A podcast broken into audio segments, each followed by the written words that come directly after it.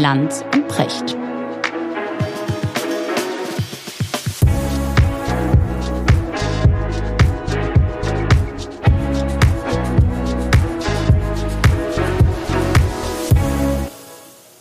Schönen guten Morgen, Richard. Guten Morgen, Markus. Wie geht's dir?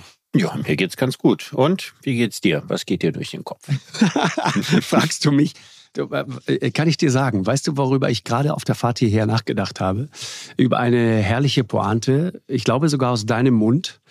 Und sie lautet, alles scheiße deine Ellie. Mm, alles scheiße deine Ellie. Das war so, so, so ein Spruch der späten 70er, ja, frühen 80er, so meine Pubertätszeit. Ja, pass auf. Und jetzt, jetzt, und jetzt habe ich einen Text für dich, Richard. Ja. Pass auf. Folgenden Text. Und sag mir mal, wie du den findest. Utopie und Resignation, Menschheitsversprechen und Menschheitsversagen liegen heute wieder so nah beieinander wie im späten Mittelalter. Die einen erwarteten damals das tausendjährige Reich Christi auf Erden, die anderen die große Auslöschung durch den nächsten Krieg oder die Pest. Aber gerade diese Gleichzeitigkeit war, wie wir heute wissen, der Anfang eines neuen, einer Wiedergeburt der Menschlichkeit der Renaissance. Und wenn wir uns heute selbst aus der Vogelschau betrachten, dann sehen wir die Menschheit an einem ebensolchen Wendepunkt. Wie findest du das? Oh, ich finde, das klingt sehr, sehr weise. Wer hat das geschrieben? Hast du eine Idee? Ja, ich hab, kann mich auch erinnern, wann und wo ich das geschrieben habe. ich weiß das noch ziemlich genau, weißt du, weil mein, mein, Leben, mein Leben ist ja, ist ja sozusagen ein hoffentlich Jahrhundertkampf ja, gegen den Pessimismus in mir und gegen den Fatalismus und gegen das Aufgeben und so. Also je, jeder Tag ist ein neuer Kampf gegen das Aufgeben. Wirklich? Naja, es ist ein bisschen so, weil ich ja, ich habe das auch schon häufiger erzählt, ja aus einer Familie kam, wo zumindest mein Vater eigentlich einen gewissen Geschichtsfatalismus vertreten hat und den vertritt mein Bruder auch. Und ich war eigentlich immer damit beschäftigt, gute Laune ins Spiel zu bringen gegen eine zu pessimistische Weltsicht. Und deswegen habe ich eben auch dieses Beispiel gebracht, dass gerade in so Zeiten, wo man denkt, jetzt geht eigentlich alles den Bach runter, und das hat ja sehr viel Gemeinsamkeiten mit der heutigen Situation, wo man denkt, Klimawandel ist ja nicht mehr aufhaltbar, ja, jetzt, jetzt versackt und versagt die Menschheit damit, dass sie die Antinatalisten habe ich gelernt. Die ganz miesen Kriege des 20. Jahrhunderts heute auch wieder im 21. Jahrhundert. Man denkt ja, die Geschichte hat, die Menschheit hat nichts dazugelernt. Ne? Du kennst ja dieses Lieblingszitat Barbara Touchman, diese US-amerikanische Historikerin, die mal gesagt hat, die Menschheit hatte irrsinnige Fortschritte auf so vielen Gebieten gemacht. Ja, also wenn man sich mal guckt, Geschichte der Medizin, der Naturwissenschaften und so weiter. Das einzige Gebiet, auf dem sie nie Fortschritte gemacht hat, ist die Politik. So, ich sehe das zwar nicht ganz, ganz genauso, ja, und das war damals geschrieben äh, unter dem Vorzeichen des Vietnamkrieges, während des Vietnamkrieges, eine Anklage, ja, also dass man wieder in die Barbarei zurückfällt im 20. Jahrhundert und so weiter. Den Text können wir direkt wieder neu auflegen. Könnte man direkt. Der Untertitel des Buches heißt über die Unfähigkeit der Herrschenden von, weiß ich nicht, Athen oder so bis Vietnam. Na, und das denkt man natürlich in heutigen Tagen auch ziemlich oft. Total. Ja, und dass ich dann aber denke, dass sowas, dass solche Grundstimmungen, dass eigentlich alles den Bach runtergeht, dass es das ja schon oft gegeben hat. Und eben gerade im Spätmittelalter war Messianismus, also die, die, die Hoffnung jetzt sozusagen der Messias kommt und das tausendjährige Reich Gottes bricht an oder die Welt geht jetzt endgültig unter, ganz, ganz nah beieinander. Ne, und heute haben wir nicht sehr viel Messianismus und so, ja, aber. Doch, doch, doch. Findest du? Ja, so Silicon Valley vielleicht oder so. Doch, der Messias heißt heute, ja, Larry Page oder, oder Elon Musk oder äh, Mark Zuckerberg. Ja, okay, die, die machen sowas. Ja, ja, genau, so, stimmt. Das, das, das ist der Messias. Und auf der anderen Seite diese komplette Weltuntergangsstimmung, ja, diese, dieser Ökopessimismus, es ist eh alles zu spät. Antinatalisten. Mhm. Habe ich gelernt. Du weißt, was das ist natürlich. Ich, ich kannte das Wort nicht. Leute, die, oder junge Frauen vor allen Dingen, die sagen, ich, in diese Welt setze ich doch keine Kinder. Wir haben da schon mal drüber gesprochen. Ne? Also der Antinatalismus hatte in Deutschland seinen ersten Boom in den 60ern. Und zwar genau in der Zeit, als ich geboren wurde. Und ich bin Jahrgang 64, der geburtenstärkste Jahrgang.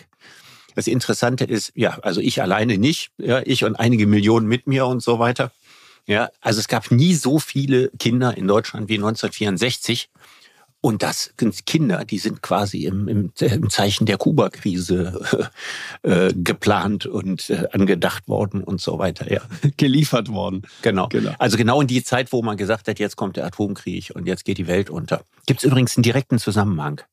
Wir kriegen ja auch jetzt wieder vergleichsweise viele Kinder, ne, verglichen mit vorher. Also je fatalistischer die Weltsicht, umso mehr Kinder kriegen die Menschen. Das ist genau umgekehrt, als man denken sollte. Weil in Ländern, in denen der Fatalismus sehr berechtigt ist, ja, wenn man in, in, in Gegenden, in Slums und sowas, werden ja sehr viele Kinder geboren. Ja. Also es ist ja nicht, dass die Menschen, die für sich persönlich die besten Zukunftsaussichten haben, die meisten Kinder kriegen. Da gibt es überhaupt keinen Zusammenhang. Ich glaube eher, dass das so fatalistische Grundstimmung dazu führt, dass man stärker ins Private flüchtet und äh, versucht, eine Harmonie in einem kleinen Leben herzustellen, wenn es schon im Großen nicht möglich ist. Und da gehören für viele Menschen Kinder dazu. Ich glaube, diesen Zusammenhang gibt es. Den würde ich dir sofort unterschreiben mit Blick sozusagen auf unsere Welt, mit Blick auf die Menschen, die ich zum Teil in in, in, in Afrika, aber auch in Indien, in indischen Slums und so weiter getroffen habe, würde ich immer sagen, da sind Kinder einfach eine Überlebensgarantie. Ja, das und je ist was mehr, anderes. Je mehr Kinder, ne? Klar, genau. Natürlich. Und, und aber aber aber, aber was, für, für unseren Kulturkreis, hast, für unseren Kulturkreis gilt es. Also in besonders fatalistischen Grundstimmungszeiten werden eher mehr Kinder geboren und in optimistischen Zeiten eher weniger. Man zieht sich sozusagen zurück und im Schutze der Dunkelheit entstehen dann neue Kinder. Man baut sich sein kleines Nest. Genau. Aber genau dieser Punkt, Richard. Und du erinnerst dich, ich hatte doch mit, mit Carla Rochel, ähm, die bei der letzten Generation auch mit dabei ist und sich äh, gelegentlich auf Straßen klebt und so weiter. Die geht mir irgendwie nicht aus dem Kopf weil ich, mich hat das damals berührt. Du weißt, ich habe ja auch viel Prügel gekriegt, weil ich dann angeblich plötzlich Klimaleugner war und so weiter. Haben wir schon mal drüber gesprochen. Alles Quatsch. Mir geht's um dieses Weltbild und auch, das haben wir schon öfter angesprochen. Ich erlebe das wieder. Diese jungen Leute, die unglaublich pessimistisch in die Welt schauen. Und mich macht das richtig fertig, weil ich immer denke, was zum Teufel machen wir falsch, dass wir es nicht schaffen, dem Besten, was wir haben, nämlich unseren Kindern, einen optimistischen Blick auf die Welt mitzugeben. Ja, aber wahrscheinlich, wahrscheinlich tatsächlich viel falsch gemacht haben. Ne? Also wir sind ja jetzt, wenn man da so wir sagen kann, im Prinzip die Generation, die am Ruder ist, die so an den Fleischtöpfen ja, sitzt. Ja, genau. Na, da unterscheiden wir beide uns bei den paar Jahren, die uns trennen, ja nicht. Nein, gar nicht. Und wir sind irgendwie im Durchschnittsalter dessen, wo auch die Politiker sind, Regierungsverantwortung haben, die, die, die CEOs der, der, der großen Konzerne sind und so weiter. Und es ist ja nun faktisch so, dass wir mit der Bedrohung des Klimawandels, und ich, ich mag ja immer die Reduktion auf das Thema Klimawandel nicht, ne, weil für mich ist das Aussterben ne, von Arten, Biodiversität, Umweltzerstörung, Plünderung des Planeten, Verseuchung der Meere und so, das gehört ja für mich alles mit dazu. Und da muss man sagen, dass diese Generation nicht viel Gutes geleistet hat. Das ist einfach Findest so. Du? Wir haben die Situation, ja, wir haben die Situation unterm Strich verschlimmert und wir haben keine Realpolitik gemacht, die angemessen wäre. Nun kann man sagen, ist das unser persönliches Versagen? Oder geht's auch gar nicht anders? Ne? Dann kann man beide Perspektiven drauf haben. Und kann man sagen, wir haben uns doch bemüht. Ja, wirklich. Dann würde die jüngere Generation sagen, also eine richtig tolle Bemühung war das nicht, ja, und eine 4 Minus reicht nicht. ja, ich, ich, ich finde aber, das ist zu einfach. Wir haben uns doch, weiß Gott, angestrengt. Und, und trotzdem ist daraus jetzt so dieses, dieses Gefühl geworden, dass auch äh, das Grundgefühl meiner, auch deiner Jugend war, du hast mal erzählt, wie du auch im Bonner Hofgarten, da warst du dabei, bei den großen Friedensdemonstrationen und so weiter. Ähm, da, da war ja das Gefühl, äh, komm, in, in diese, ne, lieber rot als tot und so weiter und morgen äh, geht die Welt sowieso auf in Flammen und in einem riesigen nuklearen Feuerball äh, und dann ist das Thema erledigt. Und dann gab es so ein paar Jahrzehnte, von denen ich in der Rückschau immer mehr denke, mein Gott, was waren das für schöne goldene Jahre? Das sind die Generation Golfjahre, ne? Ja, das ist Golf. aber wirklich ziemlich genau so. Also, Generation Golf, Golf Auto, nicht Golf spielen. Äh, ich meine das, ich meine das Auto, also dieser Bestseller von Florian Illis. Ja, ja, ja, Generation Golf. Ne? Also ich habe ja mein Buch über meine Kindheit geschrieben und das von Florian Illis ist sozusagen also das Gegenteil meines Buches. Ne? Also der ist äh, einfach so sechs, sieben Jahre oder so jünger. Und sein Lebensgefühl und das, was ihn glücklich gemacht hat und was ihn bestimmt hat, ist etwas ganz anderes gewesen als meins.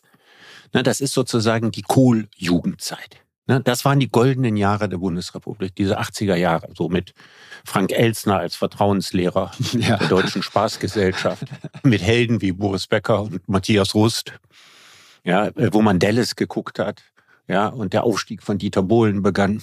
Ne, also das ist ja, ja eine Zeit, als, als Deutscher mit schlechtem Fußball, ja, zweimal im WM-Finale stand, 82 und 86. ja, ja aber, aber dies, diese 80er Jahre, das war irgendwo wahrscheinlich die Zeit, wo trotz, ne, wir haben ja beim letzten Mal geredet über die nukleare Bedrohung, ne, dass trotz all dem man so das Gefühl hatte, da war die Welt ziemlich gut. Und dann kamen die 90er Jahre, da war auch noch die nukleare Bedrohung weg und dann hatte der Kapitalismus gewonnen und dann waren die ganzen bösen Kommunisten weg. Genau. Und dann hätte man gedacht, das geht jetzt ewig so weiter. Richtig, ne? richtig. Und dann hat ja Francis Fukuyama diesen, diesen Bestseller geschrieben, ne, das Ende der Geschichte. Der steht jetzt hier gerade 50 Zentimeter von mir entfernt im Regal. Wirklich, ja? Ja, ja. Du, du weißt ja, du hast ihn ja mal getroffen. Weißt du, erinnerst du dich noch? Der hat, der hat doch, äh, ursprünglich war da ein Fragezeichen dahinter, ne? Ja, genau. Das war eine Frage.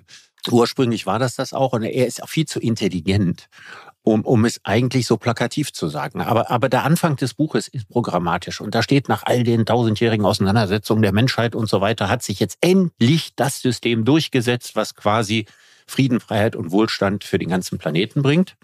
Ne, der liberale Kapitalismus ist sozusagen die bestmögliche Antwort. Und so, glaube ich, wurde das auch von ganz vielen Menschen tief empfunden dass man das Gefühl hat, zur richtigen Zeit, am richtigen Ort und jetzt wird es auch keine ganz schreckliche Veränderung mehr geben. Ja, und die Frequenz der Mallorca-Besuche nahm ständig zu und so weiter. Der Wohlstand nahm zu, der, die Fußbräuchszeit, wir haben ja hier schon mal über mein Idol Fred genau. Fußbräuch gesprochen. Das sind die 80er, 90er Jahre. Der Vorarbeiter bei Ford kann sich leisten, ja, mehrfach Urlaub zu machen, große Autos zu fahren und so weiter. Also Ludwig Erhards Anspruch, äh, Wohlstand für alle, ne, hat er 1957 geschrieben.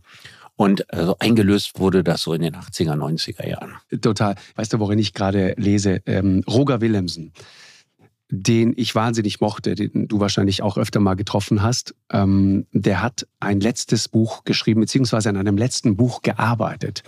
Hast du das mal gelesen, wer wir waren? Ja, das ist kein Buch. Genau, es ist das, ein... Das ist, das ist ein Vortrag, den er an der Humboldt-Uni gehalten hat. Es ist ein grandios geschriebenes Stück. Grandios. Ja, das eben auch sagt, wir waren die Generation, die es verbockt hat. Das ist schon der Tenor davon. Ja, ja, total. Geht es auch ganz viel um, um äh, Digitalisierung und so weiter. Und er nennt dort unter anderem die, die sozialen Medien, ne? das Selfie, die autoerotische Vervielfältigung, die Filialexistenz des eigenen Ich. Das fand großartige großartig. Formulierung. Total ja, großartig. Aber es gibt, es gibt doch, äh, weil du gerade sagst, äh, modern. Er sagt, da kam das Wort modern auf.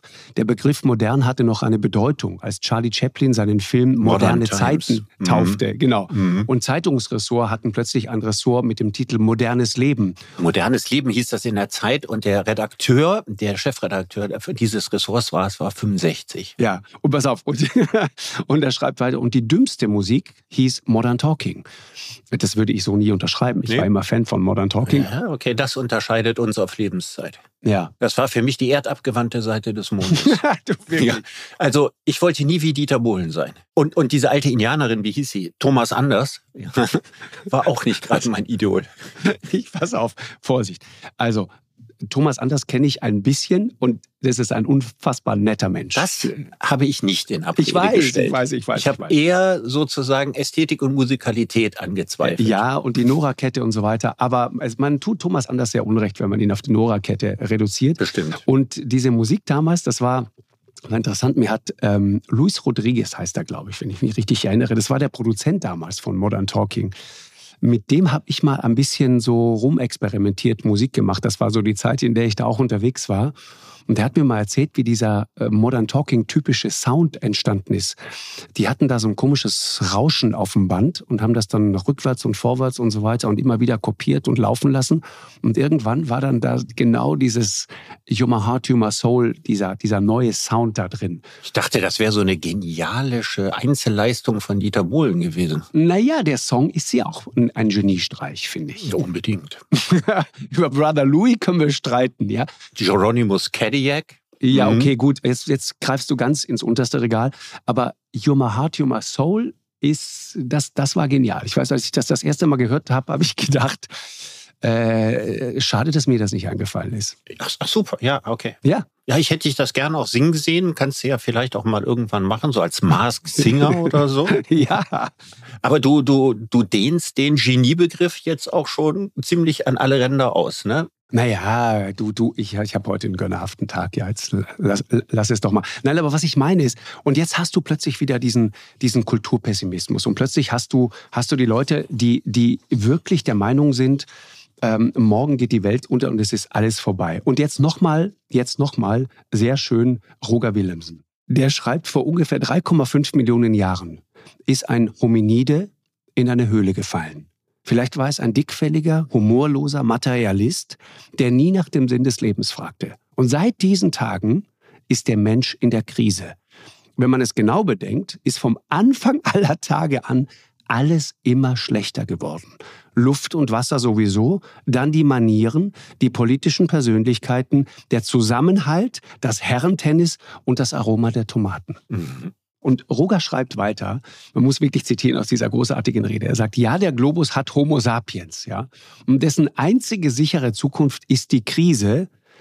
Also wir haben immer Krise. Seit den ersten Tagen, ja. Herrentennis, Aroma der Tomaten.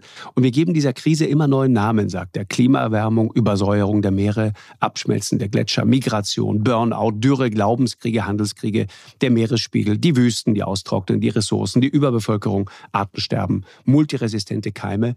Wir können es nicht mehr hören, nicht wahr? Und da ist noch Corona dazugekommen. Ukraine-Krieg. genau. so. so. Mhm. Also was er sagt ist, aber das finde ich doch interessant. Es gab nicht nur gelegentlich Krisen und immer wieder, sondern Krise war einfach immer. Und insofern ist doch die Frage, wenn wir es doch geschafft haben, immer wieder aus diesen krisenhaften Situationen rauszukommen, warum sind wir dann jetzt plötzlich so pessimistisch? Hast du eine Antwort darauf? Also erstmal kann man äh, Roger Willemsen unterstützend sagen, es gibt ein schönes Zitat von dem Philosophen Odo Marquardt der gesagt hat, auch in der Krise ist immer mehr Nicht-Krise als Krise. Ja, sehr ja? schön. Es ist, diese Nicht-Krise ist immer das, was keiner sieht, wenn gerade Krise ist. Ja, gut, sehr gut, Na? sehr gut. Guter Mann. Und aus der Kraft der Nicht-Krise heraus kann man natürlich auch viel Optimismus wieder, wieder machen. Außerdem muss man was anderes sagen. Also das, das, die Zukunftserwartung, die positive Zukunftserwartung besteht ja nicht darin, dass plötzlich die Krisen aufhören. Ne, Brecht hat gesagt, die Welt ist nicht schlecht, die Welt ist voll. Ja, und wenn die Welt immer voller wird mit immer mehr Menschen, dann wird sie auch immer komplizierter und wird auch immer krisenanfälliger. A, durch die technische Entwicklung, B, durch die, die, die große Zahl an Menschen, die immer komplizierteren politischen Konstellationen, die wachsenden Ansprüche in der Welt. Also geht die Hoffnung ja nicht darauf, dass die Krisen aufhören, sondern dass wir resistenter mit Krisen umgehen lernen. Das ist ja sozusagen die Zentrallektion fürs 21. Jahrhundert. Ja, ist richtig, Richard. Und, und dann käme meine Frage, wie oft haben wir uns eigentlich schon, was düstere Prognosen angeht, katastrophal geirrt? Allein wenn du dir den Bericht des Club of Rome anguckst, klar, ja, das, das Öl wäre längst zu Ende, die Gasvorräte, Kupfer, äh, alles, alles, wir, wir wären im Grunde, wären wir vollkommen erledigt. Tatsache ist, wir haben erst dann, ab dem Zeitpunkt, an dem eigentlich alles angeblich zu Ende war, angefangen, richtig wie entfesselt zu produzieren. Und ich, ich mal drei, drei kurze Beispiele, Richard. Ja, du erinnerst dich, ist ganz berühmt. Der, der Kaiser, Kaiser Wilhelm II.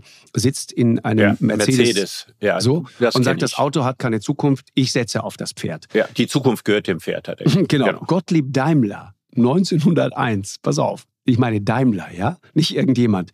Die weltweite Nachfrage nach Kraftfahrzeugen wird eine Million nicht überschreiten. Mhm. Und jetzt pass auf, und zwar allein schon aus Mangel an verfügbaren Chauffeuren. Mhm.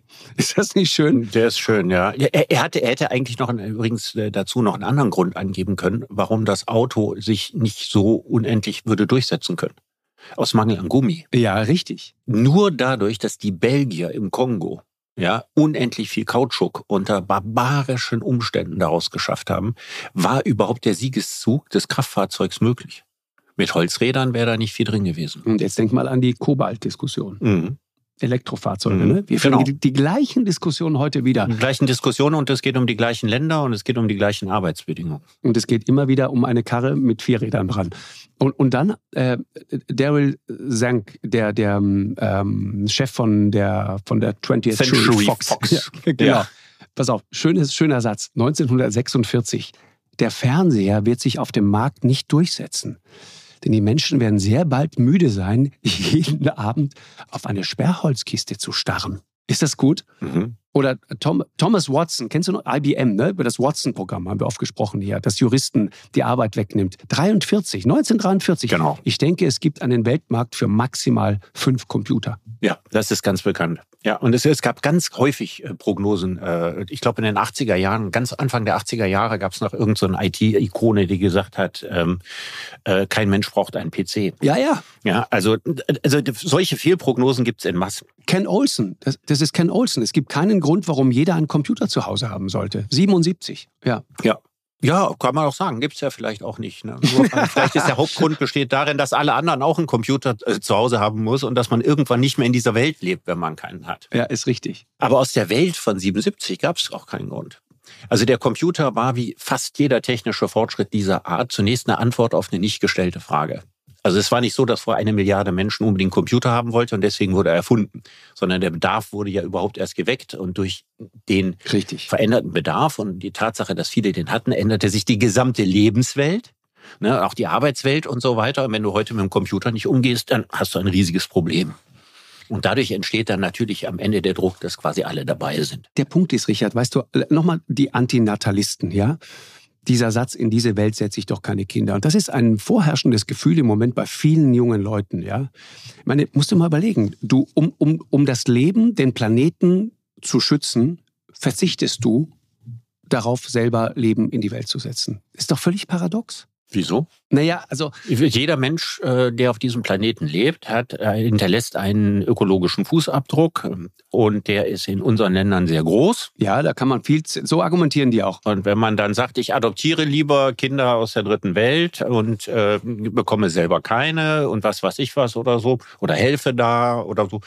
Also, ich sage nicht, dass es meine Argumentation ist, aber so unschlüssig ist das nicht. Ja, genauso wird ja argumentiert. Ne? Also wenn du richtig CO2 sparen willst, dann kriegst du keine Kinder. Elf Tonnen jährlich äh, emittiert der Durchschnittsdeutsche. Und deswegen sagt, äh, sagen viele Bewegungen, es gibt diese Birth Strike-Bewegung, ja, die sagen, äh, Kinderlosigkeit, das hat den größten Einfluss im positiven Sinne auf die Klimakrise. Und interessant ist, Statistisches Bundesamt, ne, nicht irgendjemand, die sagen, dass der Anteil Heranwachsender ist auf einem absoluten Tiefstand. Jugendliche im Alter von 15 bis 24 stellen nur noch, Richard, Frage, wie viel Prozent der Gesamtbevölkerung? In Deutschland? In Deutschland. Die 15 bis 24-Jährigen? Die, über die wir gerade reden. Ah, also Sie müssten ja, Sie müssten ja, ne, so ungefähr von Natur aus äh, 12 Prozent, glaube ich, dann 80 Millionen sind und das sind 10 Prozent, also so, ja. Also müssten 12 Prozent darstellen, wahrscheinlich sind es nur sechs oder sieben. Es sind zehn, zehn. Ja. 83 waren es noch fast 17 Prozent. Könnte man aufrunden und sagen, fast doppelt so viele. Ja, das war die, die, die Zeit unserer Jugend. Und das merkt man auch. Ja, ja, wir waren viele. Du warst ja schon ein paar weniger. Du bist ja schon so Pillen geknickt. Nur, dass es in Südtirol wahrscheinlich verboten war. Da gab es keine Schwangerschaftsverhütung, als du geboren wurdest. Das war Teufelszeug. Und äh, dies, ich weiß, wurde viel darüber diskutiert. Aber jetzt daraus zu machen, dass es mit meiner Ankunft bergab ging, ist auch eine sehr steile These, finde ich. Naja, das wollte ich nicht genauso sagen. Also es ist jetzt nicht der Anti-Messias. hast, ja. du, hast du gerade angedeutet.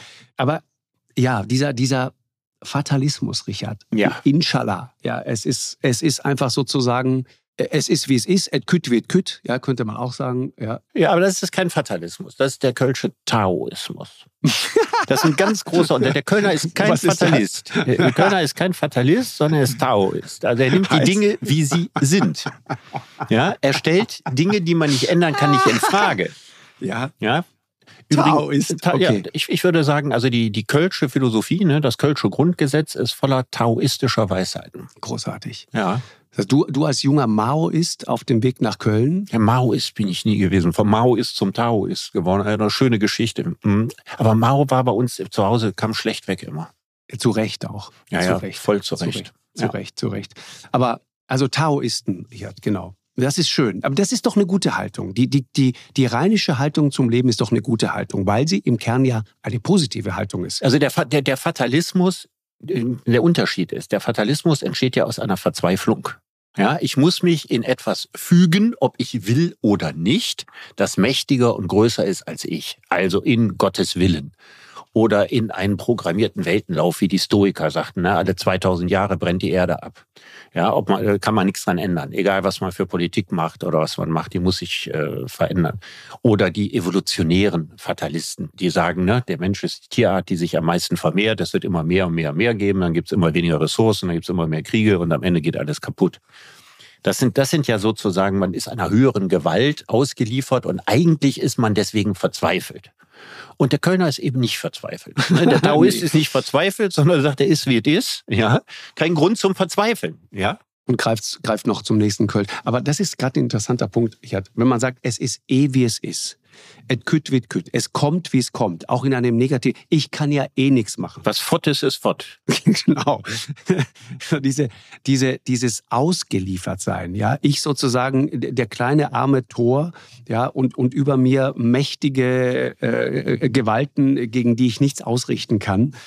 Was ja interessant ist, weil es ja zur Frage führt, ähm, jemand wie Harari zum Beispiel beschäftigt sich ja viel damit, der sagt, es gibt ja gar keinen freien Willen. Und insofern ist alles, das ist dann so deterministisch. Es ist alles vorherbestimmt. Ich habe das ja auch nachgeguckt bei Harari. Ne? Also mich hat das ja immer gestört. Also das, was er über Willensfreiheit da erzählt, das, das ist wirr. Warum? Das ist doch nicht seine starke Seite. Ja, ja das muss man ganz klar sagen. Er hat ja, er ist, das ist jetzt, du bist kurz vor, vor Gotteslästerung, weißt du, ne? Nein, nein, nein, nein. Also er ist ein glänzender Militärhistoriker. Ja, und, und alles, was er sozusagen, seine neue Perspektive, die er auf die, die Geschichte des Menschen äh, geworfen hat, ist gerade in den Sachen, wenn er über das 19. Jahrhundert schreibt, das 18. Jahrhundert, die Aufklärung und so, sehr durch seine militärgeschichtliche Expertise, die hat er da neu reingebracht. Und das ist auch durchaus interessant. Aber ähm, was die Sache mit dem freien Willen, da hat er was aufgeschnappt, was er nicht richtig verstanden hat. Entschuldigung, wenn ich das so klar sage. Das sieht jetzt so aus wie Stutenbiss unter Bestsellerautoren. Nein, ist nicht so gemeint. Nein, aber es muss man, es muss man wirklich sagen. Also er sagt, Menschen haben keinen freien Willen, weil sie in soziale Kontexte eingebunden sind. Ja, das ist doch sofort hergestellt. Also wer, welcher Philosoph hat sich jemals den freien Willen so vorgestellt, dass unser Wille von nichts anderem abhängig ist als von irgendeiner autonom getroffenen inneren Entscheidung. Also das wird man nicht finden. Also das diese Vorstellung, ich kann vollkommen tun und lassen, was ich will, ungeachtet meiner Biografie, meiner Sozialisation, dessen, was ich gestern erlebt habe, was ich in meiner Kindheit erlebt habe, das ist ja Unsinn das bestreitet er eben. Er sagt, Menschen haben einen Willen, aber dieser Wille ist nicht wirklich frei. Ja, aber er begründet es, er begründet es, Gott sei Dank, muss man sagen, mit dieser sozialen, kulturellen Eingebundenheit. Es gibt ja eine viel härtere Variante. Die viel härtere Variante sind ja diejenigen Leute, die sagen, da sie mit neurobiologischen Argumenten sagen, es gibt keine Willensfreiheit. Also das ist die Hardcore-Variante. Und was Harari macht, ist die Softcore-Variante und damit tritt er eine Tür ein, die sperrangelweit offen steht. Aber der Gedanke, Richard, er sagt, äh, Menschen haben ihre Gene. Sie haben ihr Geschlecht, sie haben ihre Eltern, sie haben ihre Nachbarn, sie haben ihre Kultur. All das hast du einfach, kriegst du frei Haus geliefert, wählst du nicht aus, suchst du dir nicht aus. Also schon mal sozusagen Abwesenheit von freiem Willen. Und dann, pass auf, und dann sagt er, versuch doch mal, den nächsten Gedanken, den du denkst, bewusst zu verfolgen. Wo kam der her? Hast du dich frei entschieden, genau das zu denken? Ja, was hast du im Anschluss gedacht und so weiter? Jetzt wird's wirr. Ja, warum? Jetzt wird's wirr. Das leuchtet doch ein. Ja, weil jetzt, jetzt werden lauter Sachen, lauter Sachen zusammen, zusammengeschmissen. Wenn ich also jetzt Bratpfanne sage. Ja, wir haben ja mal Toni Groß und die Bratpfanne in irgendeinem Podcast besprochen. So, habe ich das jetzt gerade eben sozusagen zwang, zwanghaft gemacht, weil der Algorithmus meines Gehirns mir in dem Moment, wo ich von dir höre, frei und Handlungen und Sprechen, das diktiert hat? Oder habe ich mir das ausgesucht und hätte auch Spiegelei statt Bratpfanne sagen können? So, und das ist nicht determiniert durch meine Kindheit, äh, mein kulturelles Umfeld und was weiß ich was alles. Da müsste man einen viel umfassenderen Beweis antreten dass es einen Algorithmus meines Denkens gibt, aus dem ich in keiner Form irgendwo rauskomme und der vollkommen materiell biochemisch determiniert ist. Nicht, dass ja in dem Moment etwas Biochemisches in meinem Kopf stattfindet, das ist geschenkt, sondern dass diese Biochemie im Grunde genommen vorgibt, was ich denke. Ja, und das ist ja, das ist ja die Position auch von, von Neurobiologen. Ne? Gerhard Roth zum Beispiel. Genau. Und jetzt als erstes würde ich mal wissen, bevor ich mir Mühe gebe, das zu widerlegen. Wie plausibel findest du das denn? Dass es keinen freien Willen gibt, meinst du jetzt? Naja. Ja, dass es im neurobiologischen Sinne keinen freien Willen gibt. Pass auf, ich, ich bin ja nicht so schlau wie jemand wie Gerhard Roth zum Beispiel. Ja? Der ist ein Kollege von dir, Philosoph, äh, emeritierter Neurobiologe. Der geht genauso wie Harari, und jetzt steht schon 2 zu 1 gegen dich, Richard, mhm. davon aus, dass der freie Wille eine Illusion ist. Ich weiß. Er sagt nämlich, das ist interessant, dass wir unser Bewusstsein quasi regelmäßig ausschalten, und zwar aus dem simplen Grund, weil unser Gehirn viel zu viel Energie braucht. Ja. Das ist aber nicht sein Hauptargument, nur mal am Rande gesagt. Na, aber es ist ein Argument. Und er sagt, schon im Ruhezustand verbraucht das Gehirn ungefähr 20 Prozent unserer Energie. Ja, aber das spricht nicht gegen freien Willen. Das kann hochgehen auf, ja, pass auf, die, das, die These ist doch interessant, kann hochgehen auf bis zu 60, 70 Prozent. Wer, wer nachdenkt, wer geistig arbeitet, verbrennt unfassbar viel Energie. So. Das stimmt. Und das bedeutet, sagt er, in der allermeisten Zeit sind wir sozusagen auf Autopilot unterwegs, wenn wir durch den Alltag laufen, wenn wir Wasser trinken, ja. Also unser Bewusstsein hält es überhaupt nicht für nötig, jetzt irgendwie einen größeren Prozess im Kopf auszulösen, wenn man Durst hat. Das ist, das, das läuft alles unterbewusst. Das, wir denken gar nicht wirklich drüber nach. So. Würde ich auch sofort unterschreiben. Genau. Und der Punkt, an dem der Schalter im Kopf quasi umgelegt wird, ja, ist dann, wenn zwei Fragen auftauchen, ist das neu und ist das wichtig? Ja, wenn das nicht passiert, dann interessiert das keine Sau. Und er sagt, diesen bewussten Entscheidungen geht aber trotzdem immer ein Gehirnvorgang voraus, der circa eine halbe Sekunde vorher stattfindet. Mhm. Also das, das speist auch ganz viel Verschiedenes durcheinander. Ich zitiere nur Gerhard Roth. Genau, also was Gerhard Roth da zitiert, sind die Libet-Experimente. Ne, Benjamin Libet ist ein äh, Hirnforscher, gewesen, der Experimente gemacht hat und in diesen Experimenten nachgewiesen hat, äh, dass ich eine bestimmte Armbewegung, die ich machen soll, ausführe, bevor mein Gehirn begriffen hat, dass der Arm den Befehl gekriegt hat, sie auszuführen. Unterbewusst. So, das sind die Libet-Experimente. Das heißt also, das nennt er Bereitschaftspotenzial, nennt er die Zeit zwischen A und B. Das heißt also, der Körper reagiert schneller, handelt schneller, als unser Gehirn kapiert hat, dass es den Befehl dazu gegeben hat. Das ist die Pointe der Libet-Experimente. Ich habe mit Gerhard Roth zweimal lange darüber diskutiert. Einmal für den Spiegel vor 15 Jahren und einmal an der Uni in Lüneburg. Ich weiß nicht, ob das damals gefilmt wurde. Da haben wir auch anderthalb Stunden über Willensfreiheit diskutiert. So, und das Interessante damit ist, was ist denn eigentlich überhaupt ein Wille? Da tut sich Herr Roth ähnlich wie sein Kollege Wolf Singer, mit dem er dann gemeinsam damals ähm, einen Vorstoß gemacht hat und gesagt hat, es gibt keine Willensfreiheit, wir sollten neu über das Strafrecht nachdenken, in relativ trüben Gewässer. Die Frage ist nämlich, wenn ich ein Experiment mache, wo ich auf ein bestimmtes Signal hin meinen Arm bewegen soll oder genauer mein Handgelenk, ist das dasselbe wie den Beschluss zu fassen, Mathe zu studieren.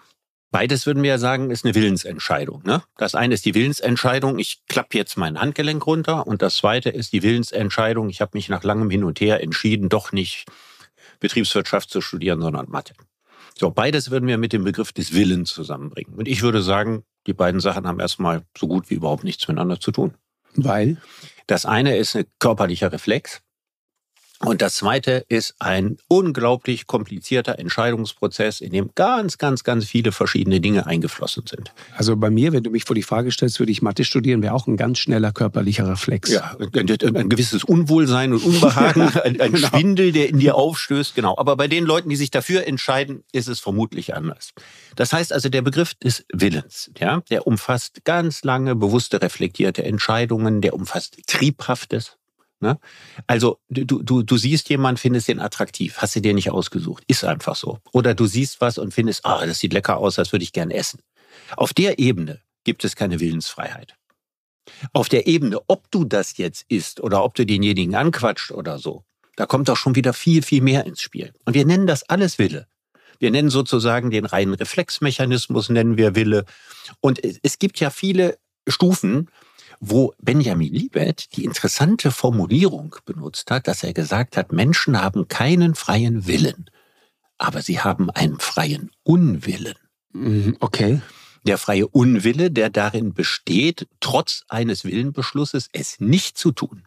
Das heißt also, dieser Benjamin Libet, der immer als Quelle dafür dasteht, dass der Mensch keinen freien Willen hat, war gerade im Gegenteil davon überzeugt, dass wir einen haben. Interessant. Ja. Und die, die da drauf gesattelt haben und gesagt, das ist jetzt mal der Beweis. Und Roth geht es um Folgendes. Roth möchte sagen, als Naturwissenschaftler, alles das, was sich da oben in unserem Gehirn abspielt, steht in einem Kausalverhältnis zueinander. Ursache und Wirkung.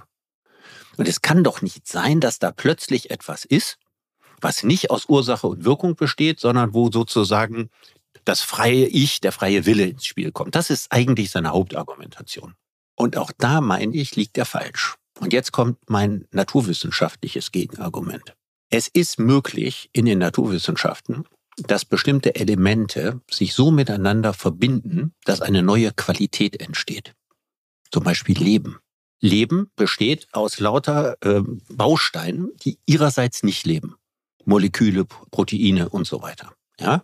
Aber eine bestimmte Kombination aus ihnen schafft neue Eigenschaften. Der Fachbegriff dafür ist Emergenz. Also die Idee, dass sozusagen eins und eins nicht zwei, sondern drei ist. Ja, es kommt etwas hinzu, sozusagen die Summe ist mehr als die Teile. Der enthält Eigenschaften, die die Teile nicht haben. Richtig. Bewusstsein ist das Gleiche. Ne? Gerhard Roth würde nicht bestreiten, dass es Bewusstsein gibt. Aber es ist bis heute zwar erklärlich, welche Bestandteile im Gehirn zu Bewusstsein führen. Ne? Dass wir dafür Neuronen haben und Dendriten und Axone und Synapsen und was sich alles im Gehirn abspielt. Trotzdem ist damit die Qualität von Bewusstsein nicht erklärt. Das ist ein uraltes Problem zwischen Naturwissenschaftlern, die das Gehirn untersuchen, und Philosophen. Das heißt auch hier wieder ein Emergenzphänomen. Wenn aber Bewusstsein ein Emergenzphänomen ist, warum soll nicht der freie Wille als Teil des Bewusstseins auch ein Emergenzphänomen sein?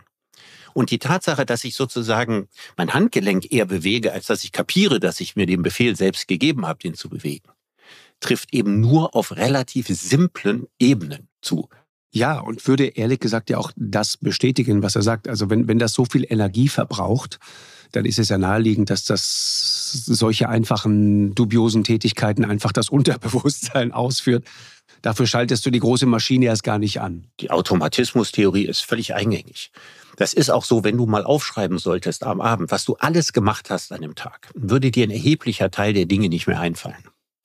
Oder ein schönes Beispiel ist, wenn ich früher in Köln ausgegangen bin und bin dann abends so drei Kilometer von meinem Lieblingsladen nach Hause gegangen. Ne? Und ich hatte unglaublich viel getrunken. Dann liege ich am nächsten Morgen im Bett und ich kann mich noch daran erinnern, dass ich da in diesem Laden war. Aber ich kann mich an nichts erinnern, was sich auf diesem Heimweg abgespielt hat. Also ich frage mich, wie haben meine Schritte den Weg zur Wohnung in dem Zustand überhaupt gefunden?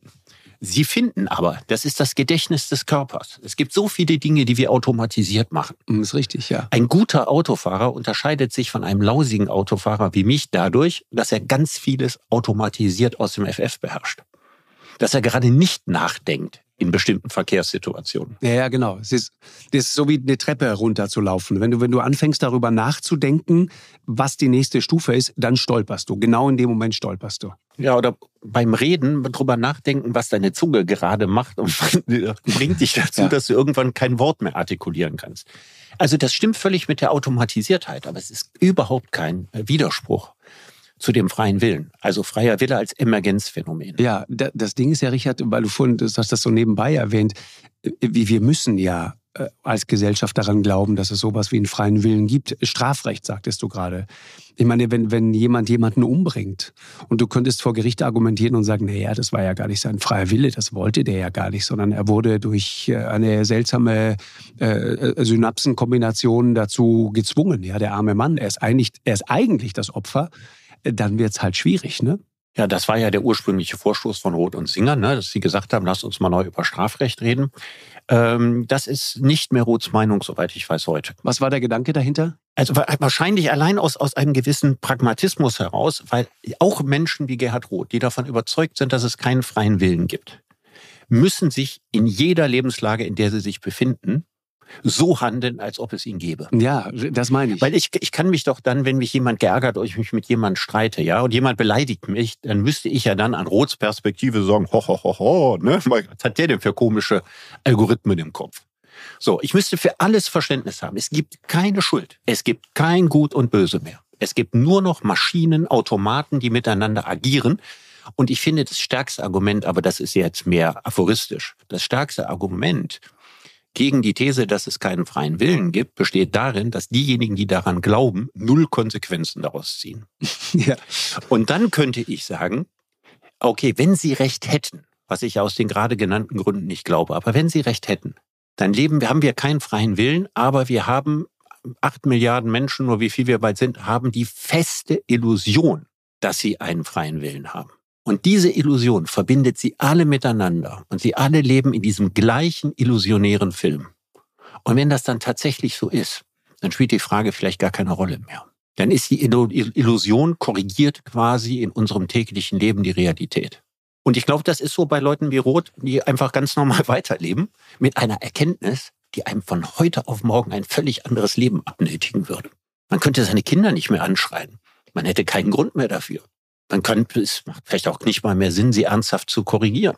Ich kann niemandem mehr böse sein. Ja, ist schon klar. Weil du immer sagen musst, na gut, das will der ja gar nicht, aber seine Synapse gibt ihm das gerade vor. Der ist halt so gepolt. Und ich meine, das Strafrecht trägt dem aber, das wäre jetzt nochmal ein, ein, ein halbherziger Versuch eines Gegenarguments, der, der Mord aus Affekt zum Beispiel, ne?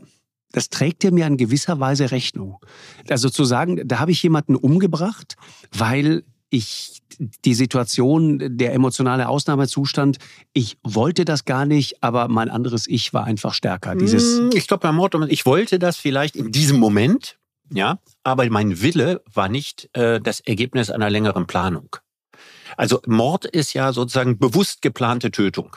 Und äh, bei Mord im Affekt geht es ja darum, dass ich etwas getan habe, was ich sozusagen in dieser Sekunde wollte, sonst hätte ich es ja nicht getan. Ja, das ist dann der Unterschied zwischen Mord und Totschlag, ne? Ja, aber was ich nicht, was ich nicht überlebt habe, was ich nicht, genau. was ich nicht in Ruhe überlegt habe, ja, oder darauf hingearbeitet habe, oder da ist keine Hinterlist bei und so weiter.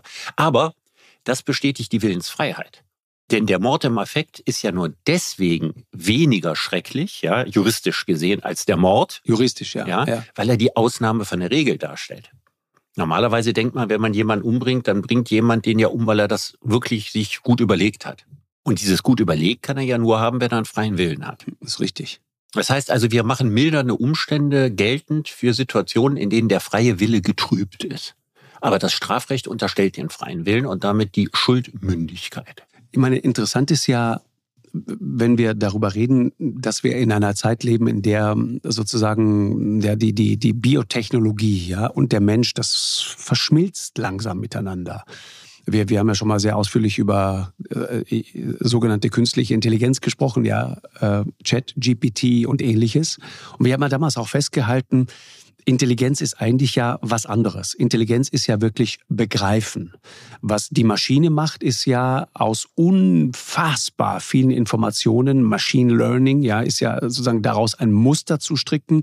Und wenn eine bestimmte Kombination aus Buchstaben sozusagen in die Maschine reingeht, dann sagt die Maschine, okay, dann muss jetzt mit einer sehr großen Wahrscheinlichkeit diese andere Buchstabenkombination aus mir wieder herauskommen. Aber das ist ja was anderes als Intelligenz. Intelligenz bedeutet ja sehr, sehr, sehr viel mehr, bedeutet ja begreifen.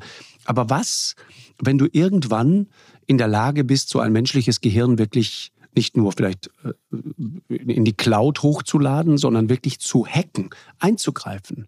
Und, und, und was würden Staaten damit anfangen? Würden Staaten wenn sie in der Lage wären, menschliche Intelligenz, ja, zu verstehen, wie das funktioniert, Synapsen, Neuronen, das ganze Schwingen, die, die biochemischen Vorgänge, da einzugreifen, was würden Sie dann damit tun? Würden Sie tendenziell gute Menschen, empathische Menschen, soziale Menschen daraus machen?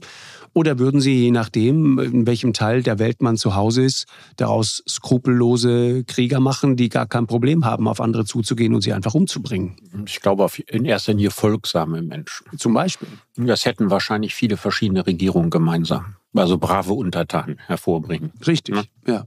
Die gute Nachricht ist, wir werden das beide nicht mehr erleben. Also die Komplexität des menschlichen Gehirns na, das komplizierteste System im Universum. Das werden wir so schnell nicht hacken können. Das werden wir auch so schnell nicht nachbauen können. Na, dieses Ziel gibt es ja. Ne, dass man denkt, dass man irgendwie auf künstliche Art und Weise ein menschliches Gehirn bauen kann, also ein Modell, was im Grunde genommen genauso funktioniert. Das Problem ist, unser menschliches Gehirn ist sehr, sehr stark abhängig von unserer Physiologie. Also es ist das Gehirn eines, eines Tieres, also von unserem Körper. Also es ist ja nicht nur, dass unser Gehirn denkt. Es gibt ja auch sowas wie ein Gedächtnis des Körpers. Ähm, es gibt äh, ein unmittelbares Zusammenspiel unserer körperlichen Bedürfnisse und unserer geistigen Gelüste.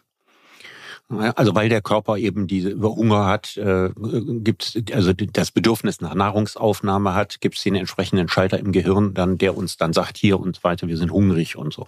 Das spielt ja alles zusammen. Unsere ganze Bedürfnisstruktur, auch unsere Willensstruktur, was wir wollen, was wir begehren, ja, wann wir uns blöd fühlen, wann wir uns stark fühlen, wann wir uns schwach fühlen, das ist ja alles ohne eine Physiologie nicht vorstellbar, also ohne einen Körper.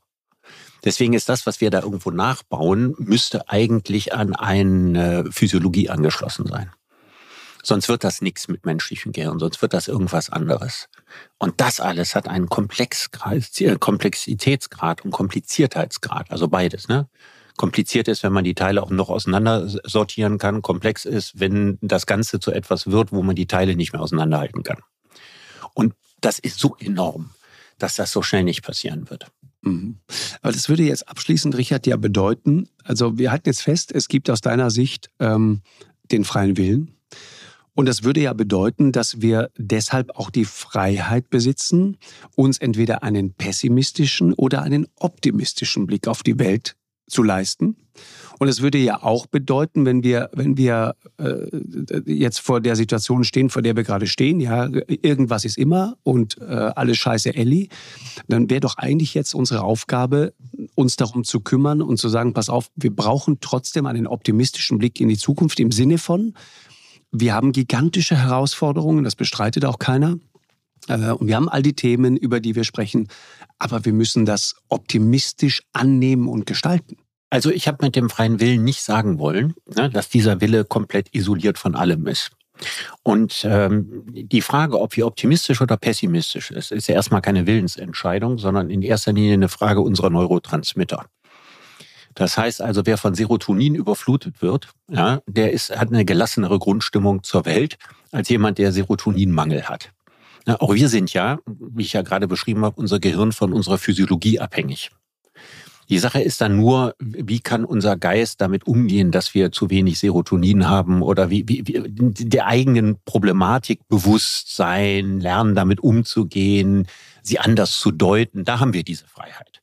Ne, wir haben nicht die Freiheit der Empfindung. Was wir empfinden, ist nicht frei. Aber wie wir mit den Empfindungen umgehen, da kommt ein gewisses Quantum an Freiheit mit ins Spiel. Und es ist natürlich völlig klar, ich meine, wenn wir jetzt Fatalisten würden oder wenn wir pessimistisch sind, dann haben wir verloren. Ne? Wie Goethe gesagt hat, ne? nur die Sache ist verloren, die man aufgibt. Ja, umgekehrt bedeutet alles, was man aufgibt, ist auch verloren. Und wenn es genug Leute gibt, die aufgeben, dann ist die Sache verloren. Ungeachtet dessen, dass sie vielleicht rettbar oder so gewesen sind. Und ähm, ich habe mit Jane Goodell mal gefragt, warum sie so optimistisch ist. Die berühmte Affenforscherin, ja. Die berühmte Primatenforscherin. Und sie hat mir eine spannende Antwort gegeben. Sie hat gesagt, sie wäre nicht optimistisch. Sie hätte Hoffnung. Hm, ist richtig. Das wäre ein großer Unterschied. Also Optimismus war für sie eher so, weißt du, ich habe das alles rational durchdacht und bin zum guten Ergebnis gekommen. Und so ist das nicht, sondern sie sagt, ich habe das sinngemäß rational als durchdacht und ich komme zu einem ziemlich schrecklichen Ergebnis, ja, aber ich gebe die Hoffnung nicht auf. Und wenn wir uns darauf einigen können, sind wir auf einem besseren Weg, als wenn wir hoffnungslos dran gehen.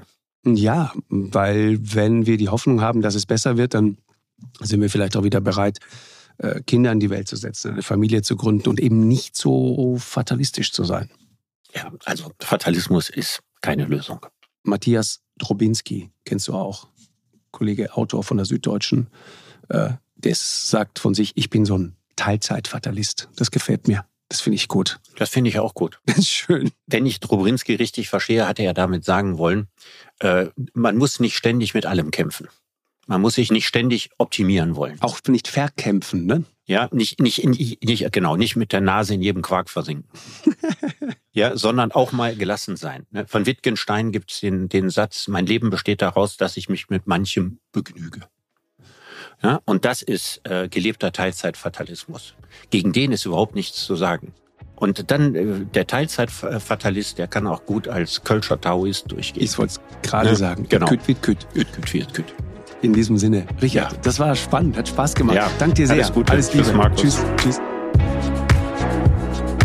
Eine Produktion von M hoch 2 und Podstars bei OMR im Auftrag des ZDF.